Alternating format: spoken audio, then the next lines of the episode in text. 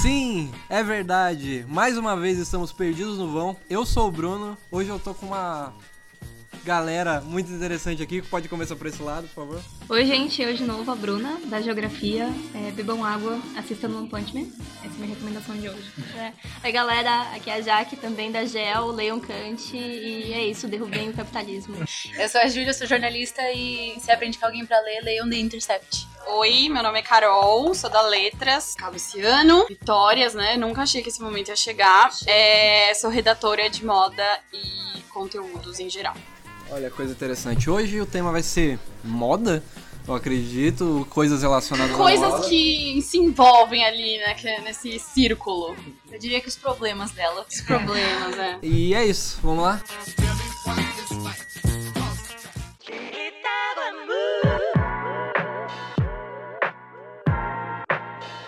Como vocês acham legal começar o assunto? Seria legal começar pelo panorama histórico e tal? Bom, gente, tá.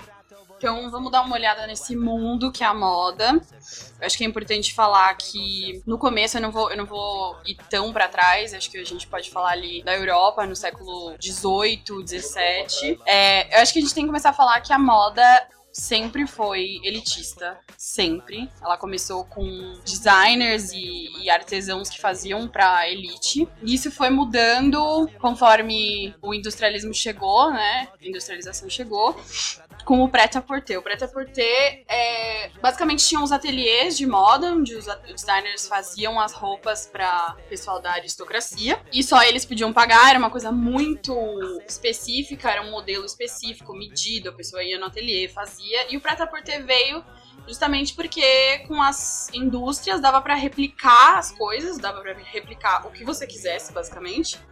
E o prêt-à-porter é o pronto para vestir. Então, as maisons, as as grandes casas de moda, Dior, Chanel, lá, lá, lá, elas começaram a entender que para sobreviver elas não poderiam mais fazer é, sob é, customizado para os clientes, elas teriam que fazer uma coisa mais geral. E aí começou o, os primeiros desfiles de moda, essas coisas. E a gente atingiu um momento que o prêt-à-porter é insano, chamado fast fashion. Um, onde a gente tem um consumo gigantesco, mas uma produção mais gigantesca ainda, que, que incentiva que as pessoas consumam roupas quase todas as semanas. Então, essa é a lógica. Pra gente pode ser é, um pouco assustador, porque para onde vai toda essa roupa, para onde vai toda essa produção, sendo que uma pequena parcela da população pode comprar. E essa é a questão que a gente tá. A gente tá num colapso de. Acho que o pessoal da geografia pode falar melhor disso. Já, e a gente continuar produzindo roupas que, assim, são descartáveis. E quem compra isso? Para quem que é feito isso? Como que as pessoas são convencidas a, a, a comprar isso? São essas as questões que, que permeiam o assunto, eu acho. Nesse sentido, tem um trabalho aqui da geografia de uma moça chamada Clara Leme Ribeiro, inclusive abraços Clara, escreveu um grande trabalho, dissertação dela de mestrado, que se chama Gênero e Mobilidade do Trabalho: Bolivianas trabalhadoras na indústria de confecção de São Paulo. Uau. Ela fez assim os trabalhos de campo mais incríveis sobre a indústria da moda. A gente encontra nesse tipo de produção não só trabalho análogo à escravidão, né, trabalho em condições análogas à escravidão, mas a gente encontra também a autoexploração, né? A gente encontra situações de cárcere e tudo mais. Então, quem tiver interesse em saber sobre essa produção de moda mais ampla, mais barata, sobre essa superexploração do trabalho na indústria da moda, vale a pena dar uma lida, né? Porque não são só é, roupinha, roupa de banquinha no braço, roupa de banca na República que vende esse tipo de coisa, né? É, Zara e afins também vendem esse tipo de coisa. Forever 21 e afins também vendem esse tipo de coisa, compram esse tipo de trabalho, né? Hoje a gente vive é, uma época em que a mediação tá tão grande, mas tão grande, que a gente já não sabe mais é, rastrear de onde vem cada coisa. É, fica cada vez mais difícil é, punir as marcas responsáveis por isso, porque elas, elas têm cada vez mais mediações, são cada vez mais pessoas e mais processos envolvidos. Então, galera, fica a dica, cuidado com a roupinha, cuidado com o tanto de roupinha. É, eu queria puxar aqui para falar um pouco das narrativas, porque essas roupas não saem de fábricas de, dessas grandes produções com um significado. Então, elas, elas precisam de uma narrativa para vender. E essa narrativa é, no fast fashion é você tem que estar na moda, ok, tudo bem.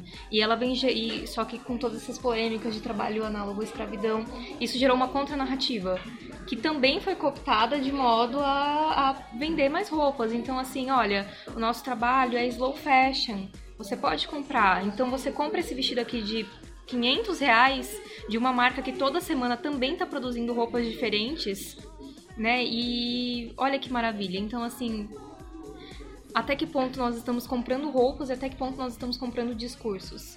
Né? E até que ponto esses discursos são verdadeiros. Se a gente não, não, não entende de onde essa roupa está saindo, qual é a produção que ela passa, qual é a diferença da Maro que vende um vestido por 500 reais, fala que tem uma produção diferenciada, e da Forever 21 que vai vender um.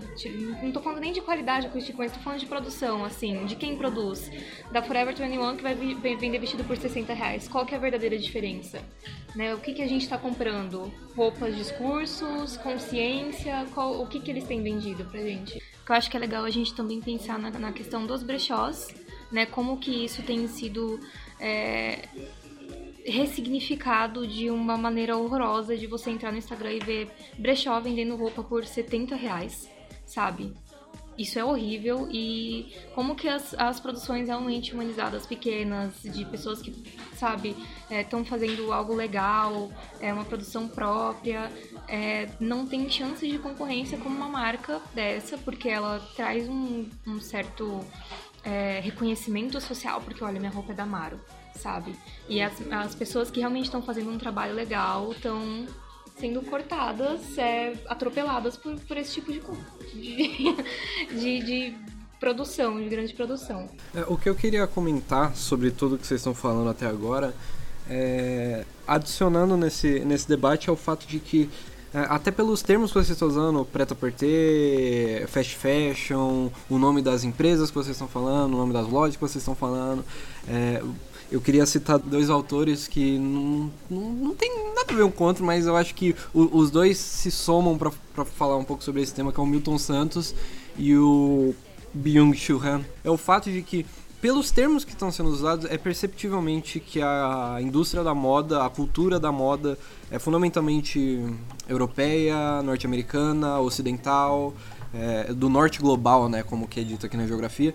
E com uma ideia do Milton Santos que ele, que ele traz sobre de que os países que são subdesenvolvidos, eles não são subdesenvolvidos porque querem, eles são subdesenvolvidos porque os países desenvolvidos forçam o subdesenvolvimento deles.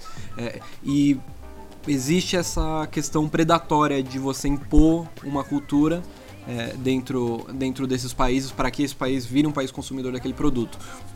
Somado ao livro é, hiperculturalidade que eu comecei a ler, tipo, ontem, e curiosamente já adicionou pra caramba nesse assunto, que o Byung-Chul Han, ele fala sobre é, como culturas dentro da globalização, elas não, não só é, têm essa questão de competição e de disputa de narrativas predatórias como também existe um movimento é, globalizante de hiperculturalização, que é a sobreposição de uma cultura com a outra. O que acontece? Eu acho que isso vai ser um, explorado um pouco mais para frente, que eu, vi, que, eu, que eu vi aqui na pauta, mas a questão de que elas exploram a narrativa de outra cultura para poder vender e a, é, essas culturas elas acabam se sobrepondo e aí você acaba desterritorializando uma cultura, você acaba tirando ela do espaço, você tira ela da história, você tira ela de outro lugar para aumentar um, um consumo, é, sabe? Enfim. Eu ia fazer dois, dois adendos ao que você falou. Primeiro, sobre a, os termos que a gente tá falando e não sei o que, e, ligando um pouco com o que a Carol falou no começo da, do contexto da contextualização da moda, é, também isso, isso traz muito os padrões que a gente segue hoje em dia. Os padrões são muito europeus, são muito branco, magro, sabe? Tudo. Isso, isso não só a indústria da moda, mas a indústria da beleza também. Tipo, hoje em dia a gente tá começando a ver marcas vendendo mais, mais cores de base, de pó. Antigamente eram três cores, tipo, uma muito branca, uma média e uma que era escura, tipo assim. Não dava pra uma pessoa negra, entendeu? Então, eu acho que trazer um pouco essa questão também, por exemplo, a gente aqui no Brasil ter que usar o social do Brasil. Gente, isso não é cabível pro nosso clima. É absurdo a gente ter que, usar uma camisa social e um, um, terno por cima. Assim, ninguém consegue sobreviver no calor que faz aqui essas roupas.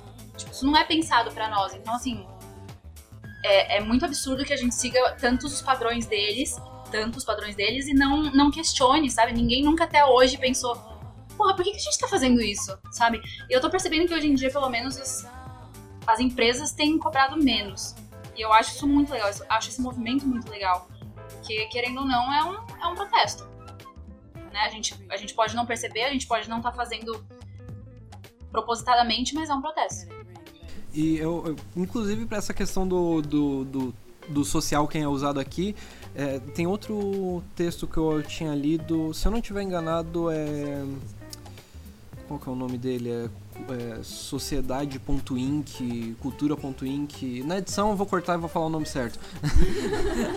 Pode ter certeza. É, que ele fala sobre. Ele então, pessoal, eu falei que é, eu ia colocar as informações na edição, cá estou como editor colocando as informações aqui.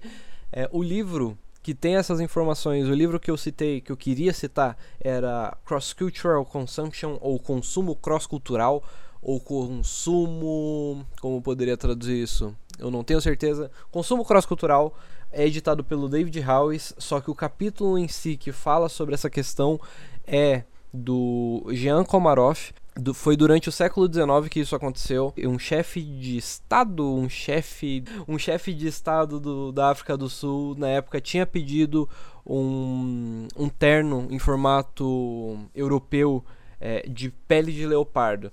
É, teve algumas explicações racistas durante, na, na, época, obviamente, porque eram ingleses estudando sul-africanos. Você espera racismo de qualquer inglês falando de qualquer coisa. Mas é, hoje em dia é, existe uma percepção de que esse movimento foi para tentar. Foi porque ele queria tentar passar que ele era duplamente poderoso, né? No texto é, é escrito mais ou menos assim. É, na, na, explicação do texto, ele fala que ele estava querendo duplicar sua autoridade usando um símbolo local que era a, o poder de ter uma pele de leopardo e um símbolo estrangeiro que era um, um aquela roupa social do século XIX é, europeia. É isso. E o terno, o que, que ele falou? Como só a realeza pode usar, eu vou fazer um, um terno de pele de tigre, porque mostra que o terno é um, algo europeu, que eu sou um tão grande quanto o país europeu, sabe? Isso é, é, é muito uma cultura imposta até o ponto de você falar, não, quem é bem sucedido anda de terno até chegar no, na alta realeza daquele determinado país, daquela determinada cultura, em que o próprio rei, ele, pra se afirmar como ele, tem que fazer um terno, sabe? Eu acho que isso é, um, isso é um demonstra, uma demonstração de, de imposição cultural é, muito forte.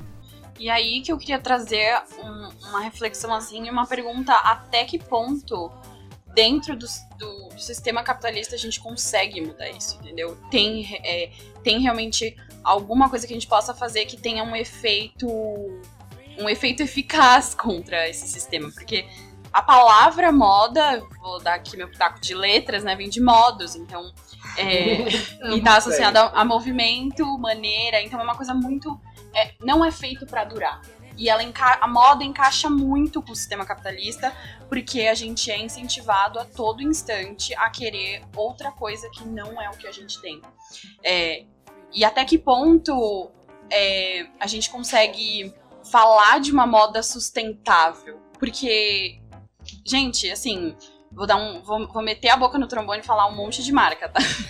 É, eu quero ter um patrocínio até o resto da minha vida. Por exemplo, uh, a Osklen. A Osklen é uma marca super legal aqui nacional, brasileira. Tem uma narrativa de sustentabilidade, slow fashion total, de, é, é, colocada como uma marca de design pensada.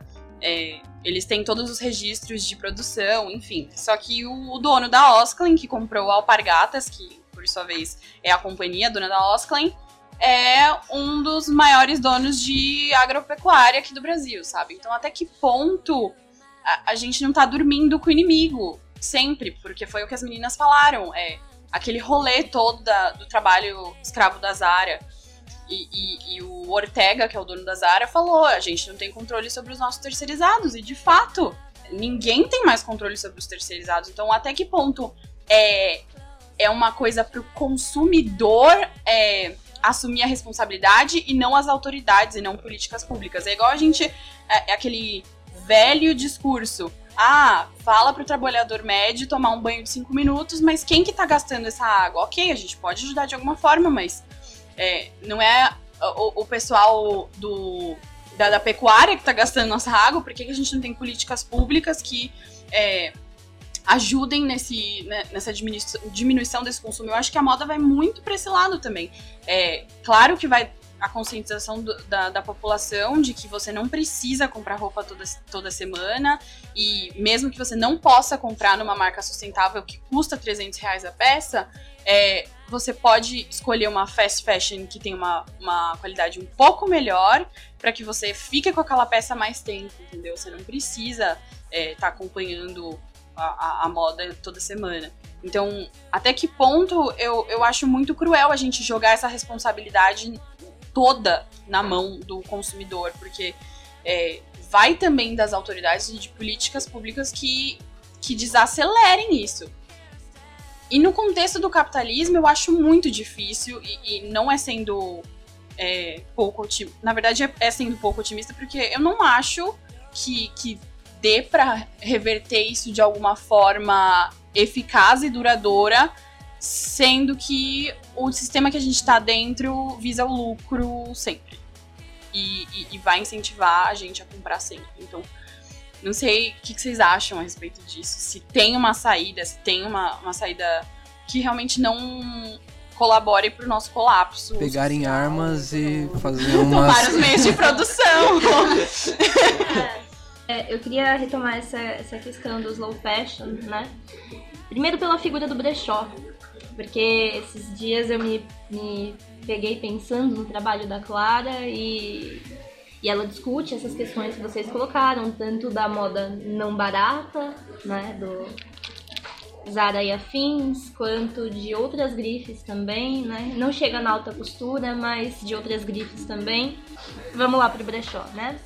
Uh, acontece que a gente está agora nessa onda dessa hipsterização magnífica do vestuário, né? Dessa essa vibe do vamos comprar sustentável no brechó. Só que nessa eu peguei três grandes brechós que eu sigo no Instagram vendendo roupa de lojas que não são. É, são lojas que eu fui pesquisar, eu fui fazer o famoso trabalhinho de campo. Hum. É, são lojas que vendem roupa no Brás, que tem uma produção complicada, envolvendo é, trabalho análogo à escravidão com bolivianas, especialmente bolivianas, porque tem uma questão de gênero bem forte, é, que estão vendendo roupas que não são realmente roupas de brechó, né? Que é o intuito de você comprar algo que já foi utilizado. Especialmente o jeans, né? As nossas calças jeans têm um consumo médio de 11 mil litros por peça.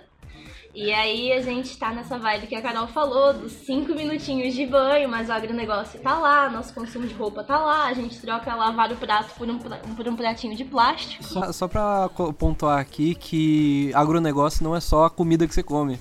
O que eu queria dizer para vocês, que vocês falaram bastante, né, do, do slow fashion mais caro. Mas eu encontrei ultimamente uma uma forma interessante de fazer isso, né? Não use roupas. Tanto... oh, é, a, é, a, é, a, melhor. Ultimamente eu tenho saído nua, tem sido ótimo, mas é aquelas. É, eu encontrei uma forma interessante de lidar com essa questão da roupa, que é comprando com o mínimo de mediação.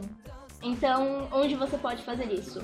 Pasmem, Brás, porque lá tem moças que produzem e que vendem. Então você encontra mães com suas crianças. Infelizmente as crianças estão lá, mas assim, você encontra mães com as suas crianças, elas podem te contar como aquilo é produzido pela família delas. E geralmente essas feirinhas interessantes que tem pela cidade não são só no Brás, tem outros pontos da cidade para as pessoas que produzem as roupas e vendem lá. Não estou dizendo que é um modo totalmente saudável, porque há também muita autoexploração como tratado no trabalho da Clara de novo. Que é merchandising pras amigas, né?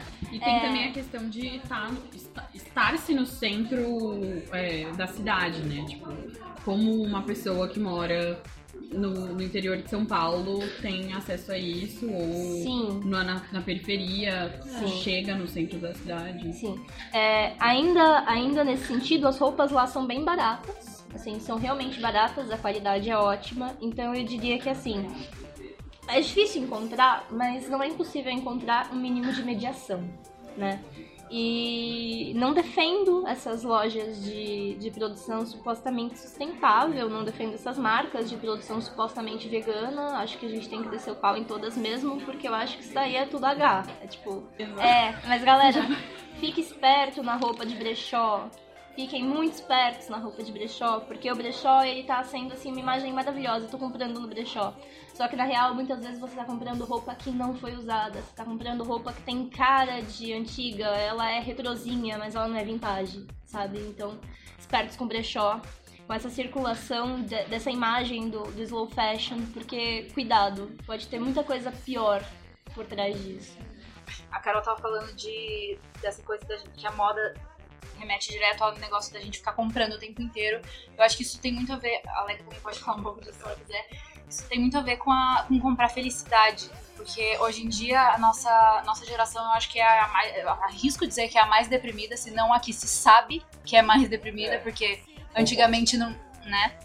Mas a gente tá muito ansioso, a gente tá muito deprimido e a gente fica buscando incessantemente uma forma de felicidade. E no capitalismo, a forma de felicidade é comprar. Seja comida, seja, sei lá, música, Spotify, Netflix, comprar descanso. E aí a roupa também é uma forma pra quem ama moda, pra quem é consumista, para enfim, pra N pessoas, comprar roupa é uma forma de encontrar felicidade. E a gente precisa também pensar nisso, de tipo, eu tô me fazendo feliz por cinco minutos ali que eu tô escolhendo a roupa, mas o que que isso acarreta na vida de outras pessoas, sabe? Na vida de muitas pessoas que estão ali trabalhando 12, 13, 14 horas por dia num, num lugar com 50 pessoas e 30 metros quadrados, passando calor, passando fome, tendo, não recebendo um real porque tá pagando dívida pro, pra, quem, pra quem empregou. Então, assim, acho, acho que é bom. Isso, isso é uma autocrítica, inclusive, porque eu, estando no meio da moda, eu, eu sou muito assim, tipo, ah, achei, vou comprar. E, e acho que a gente tem que pensar um pouco também, porra. Deixa eu pensar duas vezes se eu realmente preciso disso, se isso realmente vale a pena comprar, se isso realmente foi produzido de uma forma decente, sabe? É, eu queria falar primeiro que eu não entendo nada de moda, então acho que as pessoas vão se perguntar por que, que ela se, propô- se propôs a falar de moda se ela não entende nada de moda. Tem Eu- geografia. Rogerinho. Não, é porque assim. A gente vive na, e- na era das redes sociais, eu tenho rede social, eu tenho Instagram, eu sou bombardeada o tempo inteiro com sugestões e coisas e mais coisas dentro do Instagram. Então, assim, é, eu sem, não sei como, não sei porquê, não sei de onde eu comecei a seguir, mas eu me deparei com um Instagram que tava cheio de digital influencer e pessoas com discursos lindos, maravilhosos e roupas bonitas e. e, e, e assim. Como que eu já pedi demissão? Você corta essa parte. Não vou cortar nada nessa parte. E. é, sabe, eu não sabia da existência de Amaro, de Loja 3, de todas eu quero essas. falar da loja Vamos, vamos. Sabe, eu não, não sabia da existência de nada disso e de repente eu comecei a ser bombardeada com coisas desse tipo e isso começou a me fazer refletir, sabe? Até porque o, o que eu consumo de moda é as roupas da minha mãe, que ela passa pra mim, brechó de igreja, que eu realmente não vou gastar, eu me recuso a gastar super caro em, em lojas de roupa, só que eu também não posso ser hipócrita e falar que eu nunca entrei numa Forever e comprei coisas lá, ou que eu nunca entrei numa C&A e comprei coisas lá.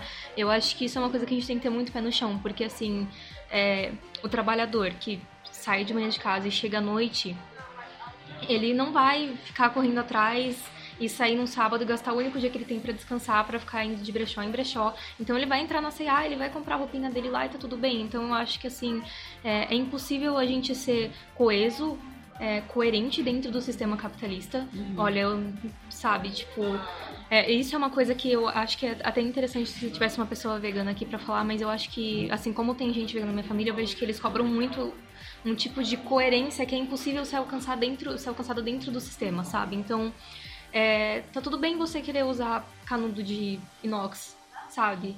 As pessoas vão virar pra você e vão falar que você não está salvando o mundo. Realmente, né? Você não está parando a produção do agronegócio, coisa do tipo, que consome litros e litros, que polui muito, enfim. Mas, sabe, é uma atitude individual que é ok, não tem problema. Sabe? Você não precisa ficar apontando uma hipocrisia e responsabilizando é, é, sujeitos que estão inseridos dentro de um sistema que tem todo um modo de produção que é muito maior do que essas pessoas, sabe? Então, assim, é, é- esse é o BO, sabe? Dessa questão. Quando a gente fala de slow fashion, eu tenho amigas que. Eu tenho uma amiga que tá na faculdade, que ela produz estojos, bolsas de tecido, que ela mesma desenha, ela mesma costura, ela vai e compra o material e ela vende a um preço assim, ah, o estojo é 20 reais, e o tempo todo ela tá preocupada, será que eu estou é, vendendo caro demais para as pessoas consumirem? Mas ao mesmo tempo também tem o trabalho de a, a mão de obra dela, né?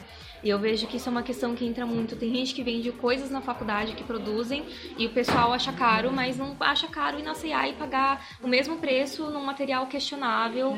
E eu acho que esse é um ponto que a gente tem que pensar também. A gente tem que ter muito, muito pé no chão para cobrar as pessoas com aquilo que elas consum, consomem e também é, para não cair nesse, nesse papo de que, olha, não faz isso porque você tá sendo hipócrita, sabe? Eu acho que é- esse tipo de... Isso é alguma coisa que o Bruno falava muito muito pra mim, mas esse tipo de incoerência não é não vem da gente, vem do sistema, entendeu? Que não permite que a gente consiga abolir tudo que ele produz. Isso não é possível.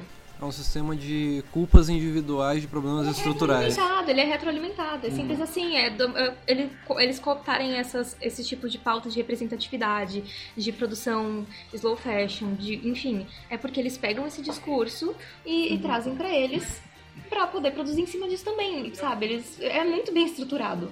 E perspaço que a gente pode fazer. Primeiro dessa coisa de da menina que vende na faculdade, por exemplo, minha mãe faz artesanato. Alô, mãe. minha mãe faz artesanato e assim, Eliana. Beijo, Eliana. Ela faz muita coisa, ela é tá de prova. Ela faz assim, vasinho de cerâmica, ela faz de cimento, vasinho de é, luminária de cimento, ela faz quadro, ela faz, ela faz tudo. Caixinha, que não sei o quê. É. E tem um ponto que eu acho muito curioso. Sabe aromatizador de, de ambiente? Minha mãe faz e ela cobra uns, uns preços assim, tipo, 30 reais, 40 reais. Por um pote de 500 ml de, de aromatizador que dura uma eternidade. E aí você vai na Renner e tem um lá que custa 80 reais e a galera compra, mas acha muito caro comprar do produtor individual. Então eu acho que também tem essa coisa de tipo, tudo bem, a gente pode não achar barato comprar uma camisa de viscose produzida à mão, não sei o que, na endossa por 200 reais. Isso é ok a gente não achar barato. Agora, a gente ficar questionando os produtores individuais, os, os produtores independentes, porque isso que vende na endossa ainda é marca. Querendo ou não, a gente tem que dar um incentivo maior para os produtores individuais. Acho até legal o que eu tava pensando aqui, eu nunca tinha pensado nisso, mas para quem curte essas coisas, vale até criar as próprias roupas. Compra um tecido, sabe? Costura, aprende a costurar, chama sua avó, fala, vó, me ensina, sabe? Leva numa costureira de bairro, daquelas que cobra, tipo, não, não vai cobrar um valor muito caro, quanto você pagaria num brechó babaca do Instagram, que compra na Renner e revende falando que é vintage. Eu, eu queria só fazer um adendo, porque é, esse mito, essa, essa ideia de que tudo que é produzido é, por pequenos produtores é caro, vem justamente dessas marcas grandes que roubam é, Que essa, essa narrativa e fazem coisas caríssimas. Então, automaticamente, as pessoas já, já pensam, não, se é uma produção individual e tal. Por exemplo, a gente tem o circuito inferior da economia e tem muita gente produzindo muita coisa lá para sobreviver. E eles precisam que a gente que, que tenha consumo porque eles precisam comer e alimentar a família, entendeu? E automaticamente as pessoas olham e pensam: "Ah, talvez não, porque talvez seja muito caro". Mas é porque existe esse roubo dessa narrativa, sabe? E eu já ouvi num debate falando disso, uma menina falando, ai não, porque não é, não dá, não se sustenta produzir roupa tão boa e tão de uma forma tão humana e vender por barato.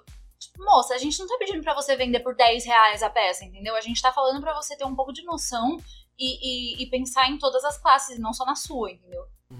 Só ah, uma coisa, é, você falou circuito inferior da economia, alguém quer explicar pra quem tá escutando? Nota de rodapé.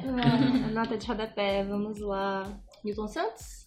Qualquer, qualquer coisa, sempre biografia. É, não, tudo bem. É, Milton Santos é circuitos menores e de economia, que são aquelas que circulam mais localmente, aquelas economias não estruturais, Mais não locais. predatórias, mais locais. Sentido, a gente pode até explorar o- os assaltos de pauta. Porque o que a gente vê surgindo são muitas marcas. Vou citar aqui a loja 3. Não sei se vocês conhecem o caso. É uma marca carioca. ah, que. uma marca carioca que tinha um- uma narrativa de sustentabilidade. Em cada etiqueta de cada peça tinha foto da costureira, é, com o nome, o que, que ela fazia, de onde ela veio. ahn, é, tinha fez uma coleção com uma, uma mulher gorda, então falava sobre inclusão de, de tamanho, grade de tamanho. Eu entro todo dia no Instagram deles pra ver se eles estão perdendo seguidor ainda. Desculpa. E aí é, explodiu uma, uma onda de denúncias de pessoas que trabalhavam lá, pessoas gordas, pessoas negras. é, Modelos, padrões. é, ah, que contaram suas experiências com a marca, estando lá dentro, e assim. É uma, é uma narrativa cruel que aponta o nosso dedo, que, que aponta o dedo na nossa cara e diz que você tem, que você- se você tem dinheiro, você tem que comprar numa marca sustentável. É, só que assim, é, foi o que a Júlia falou, é uma briga de quem faz mais bonito, quem faz, quem se sente melhor, entendeu? E nesse sentido, essas narrativas que essas marcas estão roubando, elas são pro lucro sempre e elas são de mentira. Então, mas sempre são. Eu acho que é simples. Entra e analisa quais são os digitais influencers que estão promovendo aquela marca. Quais são os perfis? O que tem de padrão nelas? Qua- qua- Quais, são os, os padrões, assim? Você vê mais digitais influencers magras, brancas, ricas, enfim, promovendo ou você vê padrões mais variados? Pessoas gordas, negras, é, enfim, alta, baixa, o que, que você vê, sabe? E aí vo- você cai na, naquele mesmo conto, sabe? Não é de verdade. Porque nem na parte de promover eles estão incluindo pessoas. É simples. O que eu diria sobre essa questão do é mesmo, não é? Eu diria que toda vez que tem uma grande corporação, ela não está tentando ser sustentável. A sustentabilidade ela é uma pauta de poucos anos para cá da moda, né? É, lembremos que Dior, pós-guerra, França, fazer vestidos quilométricos para dizer que, olha, superamos a fome. Então, assim, a moda, ela fala, o consumo, ele fala. E a gente tá aí, sabe, apenas reproduzindo isso. Então, eu diria que toda vez que tem essa ideia de uma grande marca sustentável, fiquem espertos, porque as grandes marcas, elas sempre estão com falcatrua. Se não é na produção, é na lavagem de dinheiro, é na, sabe, é com o teu imposto que vai pro estado que ajuda você também, amiguinho, embora a gente queira derrubar ele. Vocês não estão vendo, mas a gente tem um, quadro socialista aqui na Tem- Eu fui procurar o quadro, velho. Eu me senti muito otário agora. Então, deixa eu falar rapidinho. Você citou a Dior, eu ia citar a Dior pra, pra ter um exemplo na alta costura. É, A gente gosta de perfume. Eu e a Bruna, a gente usa Dior, gente. assim, muito recente, vou, vou comentar sobre duas coisas. É, coleção Resort da Dior 2020 foi apresentada ano passado. A pessoa que tá à frente, né, a diretora criativa Maria Graça Shuri, ela é, é assim, ela é craque em assaltar pautas. E aí ela fez uma coleção, eh, Pra quem não sabe, não, não tá familiarizado com, os, com as temporadas, a- os desfiles, a, a temporada de resort é quando as grandes marcas levam os seus clientes que gastam muito dinheiro nas marcas e levam esses clientes VIPs pra algum lugar legal no mundo, tipo uma viagem pra assistir né, roupas de resort. Ah, e aí, nessa apresentação, ela fez uma homenagem, convidou alguns artesãos do Marrakech pra apresentar. Só que assim, é, todas as fotos da, da campanha, o desfile, tudo eram com modelos brancas. Então é bizarro, é uma- é- são imagens esquizofrênicas que, que realmente você vê que aquele discurso cai por terra em cinco segundos. É, outra coisa foi agora, tipo, semana passada, é, na Semana de Moda de Paris, ela voltou com um desfile falando sobre sustentabilidade, trouxe uma árvore de cada lugar do mundo, só, assim, trouxe no avião, o combustível que foi nesse avião, sabe, pra trazer uma árvore. Então, a- assim, é, é- é- chega até a ser bizarro e engraçado. E de tipo, a árvore vai crescer no ambiente. é, é- é- é uma coisa Que não é bizarro nessa história. Ah, eu queria, eu queria falar da Versace e da Guilty, anos atrás, fazendo coleções de inspiração africana, com, né? Puta, esse viralizou, velho. Que, que vergonha ali que esse negócio. Fotografia clássica, não lembro se foi da Versace, se foi da Guilty, que foi uma família uma família negra e a mãe seria tecnicamente a mãe branca e a mãe ocupando o centro da imagem. Então, Ah, é o baile da Vogue lá com a, com a mina fazendo homenagem aos escravos. Vocês viram isso? isso, eu vi, essa foi Nossa, maravilhosa. é a mais assisto editora-chefe da mundo, Vogue, diretora velho. de moda da Vogue. Vamos falar o nome dela? Vamos Como que é o nome dela. dela mesmo? Mano, ó, ó, não, não, pera, pera. Primeiro fale o seu nome inteiro e fale que é você que está falando o nome dela. Colega, você quer me ferrar? Eu Donata acho que- Meirelles é o nome dela.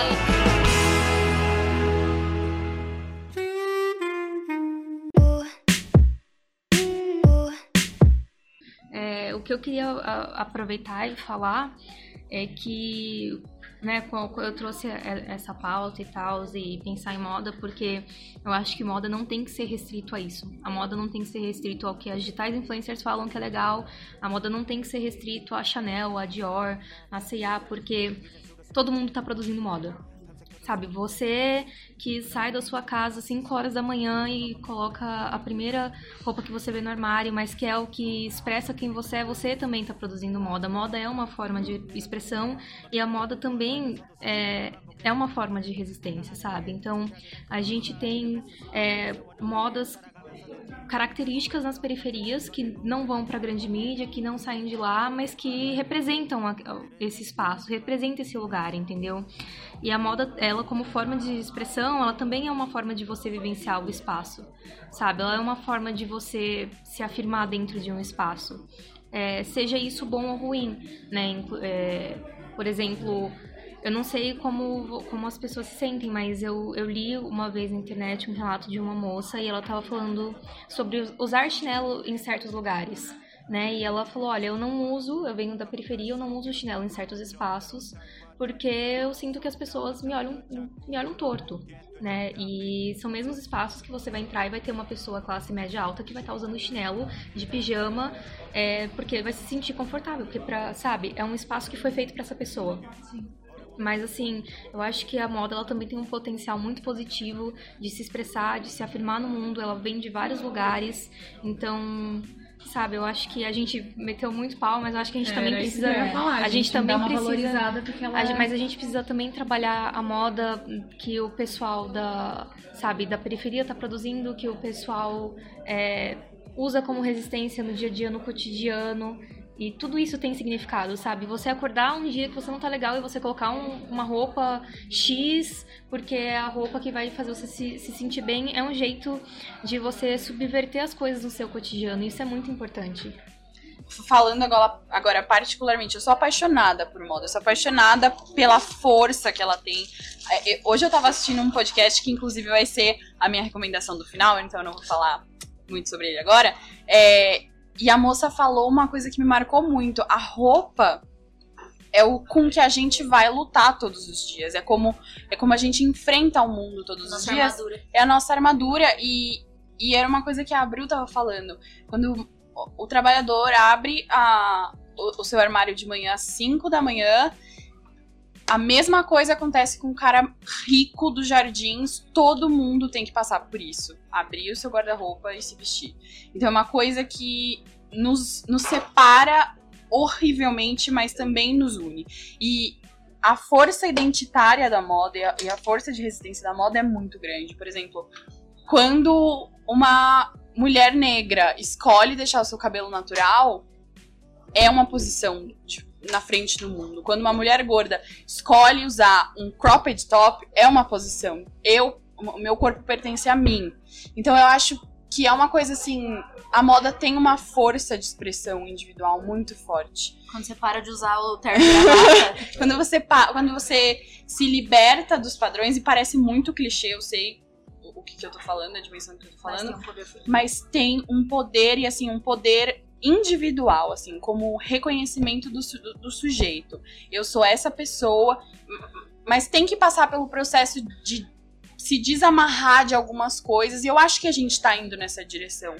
É, para reconhecer a, a força a força identitária da moda, eu acho que a gente é, é uma coisa que a gente tem que aplaudir e incentivar, eu acho.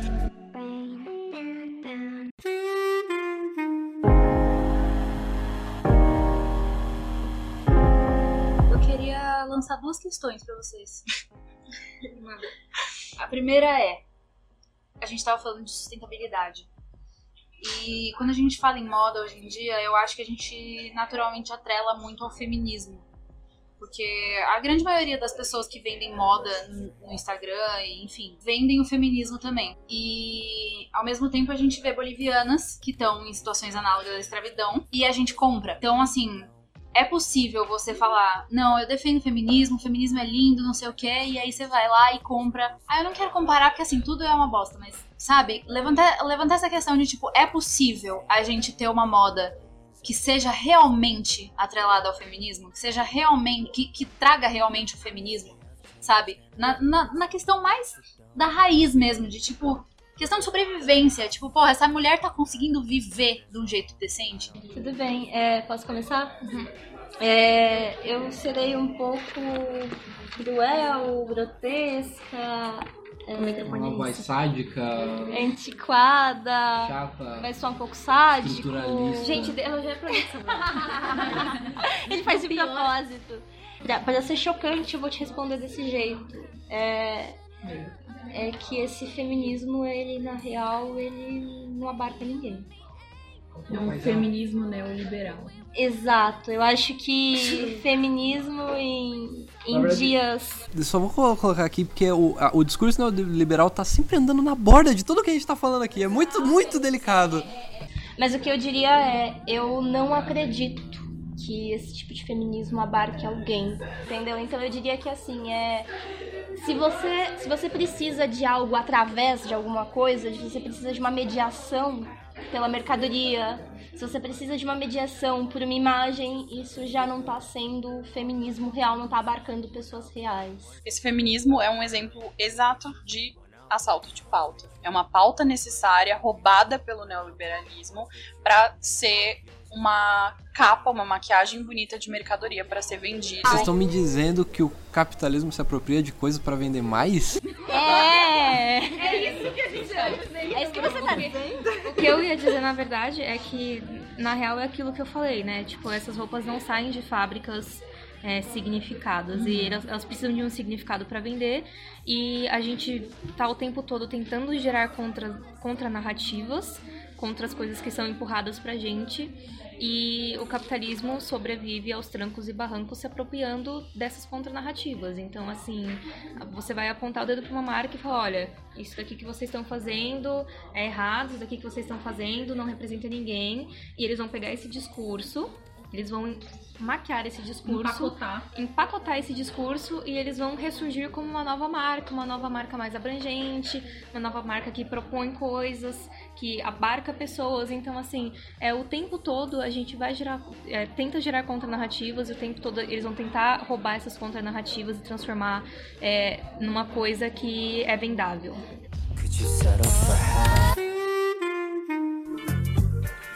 Mas ah, eu até me perdi. Mas enfim, vamos fechar por aqui. Vamos fazer a nossa rodada de dicas culturais e coisas interessantes que a gente pode falar. Bruna, por favor. A minha dica, minha dica cultural vai ser o álbum Sleepless In, do Epic High. Sleepless in underline, underline, underline. Exatamente. É, Epic High é um grupo coreano É, e eles cantam Tudo de melhor. tudo de melhor, sério. É, é genial, o álbum é genial. O álbum tem 22 minutos, porque 22 minutos é o tempo que você demora pra diagnosticar se você tem problemas é, de Se você consegue. de dormir ou não, minutos, né? insônia, coisa do tipo. Então o álbum ele é todo feito em torno desses distúrbios de sono e é incrível. Inclusive tocou no episódio passado, põe pra tocar nesse também. Muito obrigada. Eu não- só não tá tocando agora porque a musiquinha do, do final é outra, mas enfim. Isso aí, gente. Essa é a minha recomendação, minha dica cultural. Tá, a minha dica cultural é assistam Greta com Marco Nanini, grande Marco Nanini. É sobre homossexualidade em idosos e assistam e com certeza vai ser incrível. É isso. É, eu pensei em dois. Uma, um é uma série, o outro é um documentário, eu acho, filme barra documentário. Um é. chama O Mundo Sem Ninguém, tem, eu acho que na, na Netflix, que mostra a Terra, como a Terra ficaria sem a gente. Isso era um seriado do History. Era um seriado, acho que passava, sei lá, uma vez por semana. Que é Era tipo, velho, a assustador. Terra não precisa incrível. de você. A Terra se renova, você só tá se fudendo. Basicamente. É tipo, beleza, você não quer ser sustentável? Tá bom, você só tá fazendo mal pra você mesmo. Seu trouxa. E Minimalism, que é a série que fala sobre como consumir de uma forma mais consciente, comprar menos. Da gente repensar mesmo essa, essa, essa compulsão louca de comprar, comprar, comprar felicidade. Minha vez? Uhum. Tá, eu vou indicar duas coisas. A primeira é um podcast que eu mencionei aqui durante a nossa conversa, chama High Low. É com a Olivia Merchiori e a Isabel Junqueira. São duas Em português. jorna é, em português, são duas jornalistas que falam sobre moda, sustentabilidade, design, ética, todas essas coisas para quem quer se interessar, se interessa por, por quem quer se interessar e quem se interessa por moda é, e pensar moda. Ah, e eu assisti um filme assim assustador, terrível, chamado Coringa. esse eu ainda não vi, mas quero ver. É, se chama The Florida Project, que fala sobre a Flórida que não é a Disney, e a Flórida que não é a Disney é assustadora. Então, assim, Eu acho os Estados Unidos. bizarro. Os Estados Unidos são. É bizarro mesmo. Ahn, e é esse filme e o podcast que eu quero deixar. E agradecer vocês, porque era o nosso sonho fazer um podcast, É né, isso, amiga? Brasil. Primeira vez pra. Amei, foi, foi ter demais. É, sim, Me sintam à vontade. participar do de vocês, da Pode deixar. Exato, e se sintam à vontade quando vocês quiserem trazer pauta pra cá, a gente tem sempre, espaço sempre aberto. e hum, a minha recomendação da semana, eu tô aqui porque eu sempre esqueço o nome do, do autor. Byung-Chul Han é um filósofo coreano. É, o livro que eu tô querendo falar é Hiperculturalidade. Ele fala sobre essa questão de sobreposição de culturas dentro da globalização. É muito interessante, eu estou lendo literalmente agora. Exatamente, a cara. Se vocês vissem a cara da Carol, vocês iam querer ler.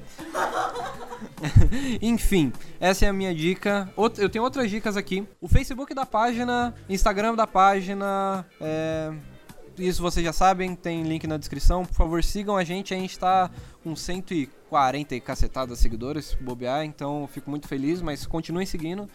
É, vocês têm alguma coisa que vocês querem divulgar pessoal, de trabalho, alguma coisa? Eu acho que nem divulgar, mas eh, eu gosto muito de conversar sobre essas questões e outras questões. Eu tô no Instagram, eu respondo todo mundo lá, é arroba Carol Karlovich. Carol Carlo V-I-C-H. É, eu também. Tô super aberta sempre. Inclusive, não precisa nem me seguir se não quiser. Pode só me mandar mensagem que eu sempre vejo a caixa de entrada lá das mensagens solicitadas e respondo todo mundo. É ju, ju.abud, A-B-U-D. Excelente. Então é isso. Até semana que vem.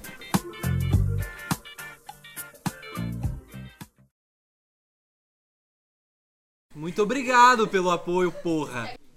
Caralho. Emocionado. Pera aí.